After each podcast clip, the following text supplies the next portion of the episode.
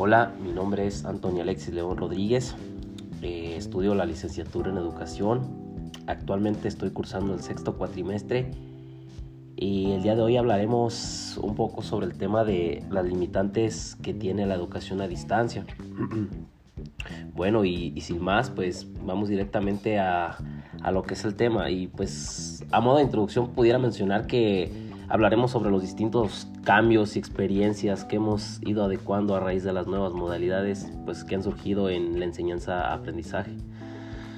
Eh, entrando en materia de contenido, podemos mencionar algunas cosas y en particular compartirle un poco eh, de mi experiencia, cómo ha sido mi proceso de, de enseñanza mediante esta nueva modalidad, ya que como sabemos pues eh, hubo, este, hubo este problema, esta, este problema mundial, esta nueva enfermedad.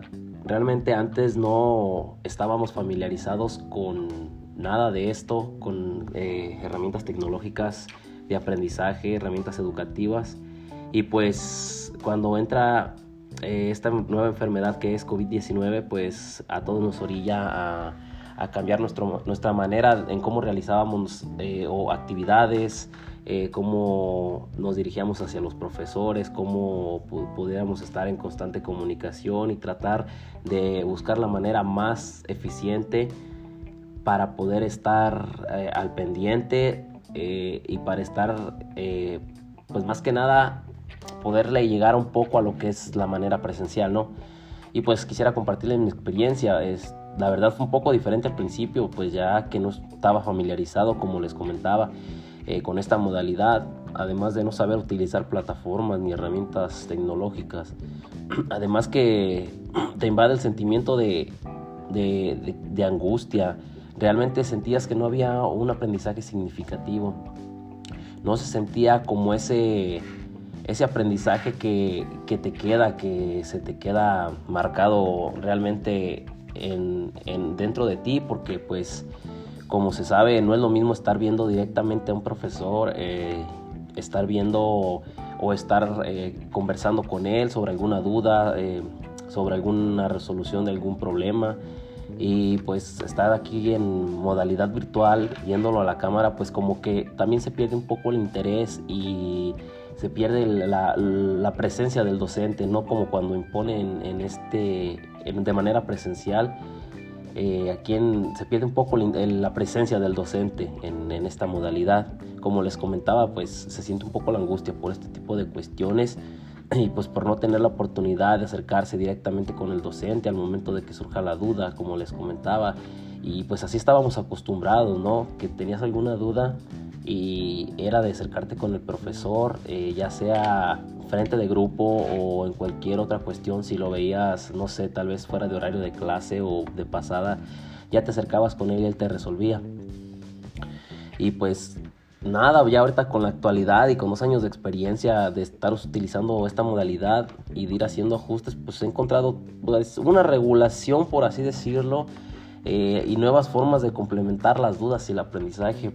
se ha encontrado la manera, ya a dos años de mi experiencia, de utilizar ciertas plataformas, de utilizar el, lo que son contenidos virtuales. Nos hemos ido adecuando.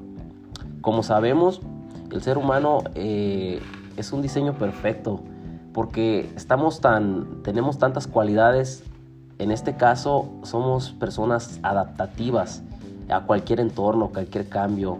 Eh, tal vez al principio parece imposible o parece muy poco lograble, pero con el paso del tiempo se van haciendo los ajustes, adecuaciones, tanto en tu cuerpo, que tanto en tu mente, y esto permite pues que eh, se logre eh, una regulación, una regulación, una adaptabilidad y, y estés como más, ya estés más experimentado en este tipo de cuestiones, ¿no? pues hablando un poco de, las limitantes, yo creo que las más marcadas, las más comunes, por así decirlo, y las que más han afectado eh, a, toda la, a toda la población de alumnos, creo que ha sido eh, la falta de oportunidad de solucionar dudas en tiempo y espacio, en tiempo real, como les comentaba, esa falta la vuelvo a mencionar porque pues es una que realmente ha estado presente en todo, en toda nuestra estancia como como eh, en, este, en nuestra estancia, en esta modalidad que es la, la, virtual, ¿no? Es como que cuando te preguntan, oye, ¿cuál es la desventaja de esto? Dices, bueno, pues antes estaba acostumbrado a ir a acercarme con el profesor, a hacer eh, alguna pregunta si tenía alguna duda. Ahora esa es la más marcada, como comenté y vuelvo a reiterar, es que se pierde la presencia y la importancia que tú le das tal vez un tema, un contenido, porque no es lo mismo estar eh, directamente o en presencia de algún facilitador docente eh, que estarlo viendo por una pantallita eh, o estarlo mirando eh, a través de la computadora, ¿no? O de algún celular o equipo móvil inteligente. También creo que otro de los puntos importantes es la falta de administración y planeación para realizar las actividades. Claro, esto es, es también muy marcado porque si eres inexperto, eres inexperto en este tipo de modalidad y utilizando este tipo de herramientas, pues ahí sí se logra este, quedar un poquito al, vacío lo que es eh, la, utilización de tiempos, de, contenidos, eh, la gestión de estos recursos. Es muy importante también para que el alumno pues tenga como facilitador tenemos, se tiene, yo pienso que se debe de tener ese, ese conocimiento para que eh, se le haga más fácil al alumno eh, acatar o, o, que tenga algún conocimiento bien, bien, bien, bien prescindido, ¿no? Otra también sería la poca experiencia en el uso de medios electrónicos, computadoras, aplicaciones y móviles. Y es lo que acabo de mencionar. Es lo que acabo de mencionar. Creo que es muy importante que los dos estén en esta sintonía de saber utilizar las herramientas, tanto el facilitador como el alumno, porque pues los dos están en un mismo están en un mismo núcleo donde se tienen que estar manejando pues mediante este tipo de, de herramientas.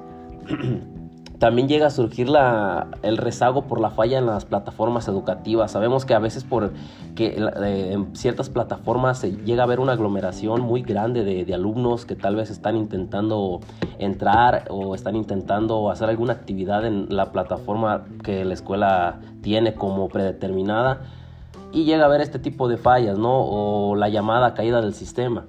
Entonces, eh, creo que también son de las cosas más comunes que suele suceder en este tipo de, modalidad. bueno, y, yéndonos un poquito más a lo profundo, pues, y hablando también sobre algunas de las... Eh, de las propuestas que pudieran mejorar alguna de este eh, o alguno mitigar estas desventajas que tiene la, la educación a distancia pues sería, yo como profesional, como profesional yo creo que esta idea es válida y creo que también es muy importante tomarla en cuenta porque pues como comentaba anteriormente, eh, lo más marcado que hay en este tipo de desventajas es las dudas que surgen y no se puede tal vez eh, lograr contestarse de la manera que quisieras, ¿no? Entonces yo creo que la propuesta que, que más pudiera ayudar a esta desventaja pues sería una buena opción de brindar una clase informal. Lo mencionaba eh, anteriormente, una clase informal en un específico día y en cierto horario para resolver, para resolver pues, las dudas generales. Pues como sabemos a veces en el tiempo y horario de clase no ajusta el tiempo para tal vez dar una explicación más clara y también surge el caso de algunos que se quedan sin preguntar porque pues no falta el que el desconfiado, el tímido, el, la persona que está por ahí un poco desconectada de lo que estamos viendo. Y pues esto no sería una clase como de sesión, tal vez, o sea, no una clase formal, sino una sesión donde el docente simplemente esté ahí para resolver dudas y completar alguna de las actividades que el alumno requiera. Y pues bueno, eh, pues a modo de conclusión, ya quisiera hablarles para cerrar y no extenderme más.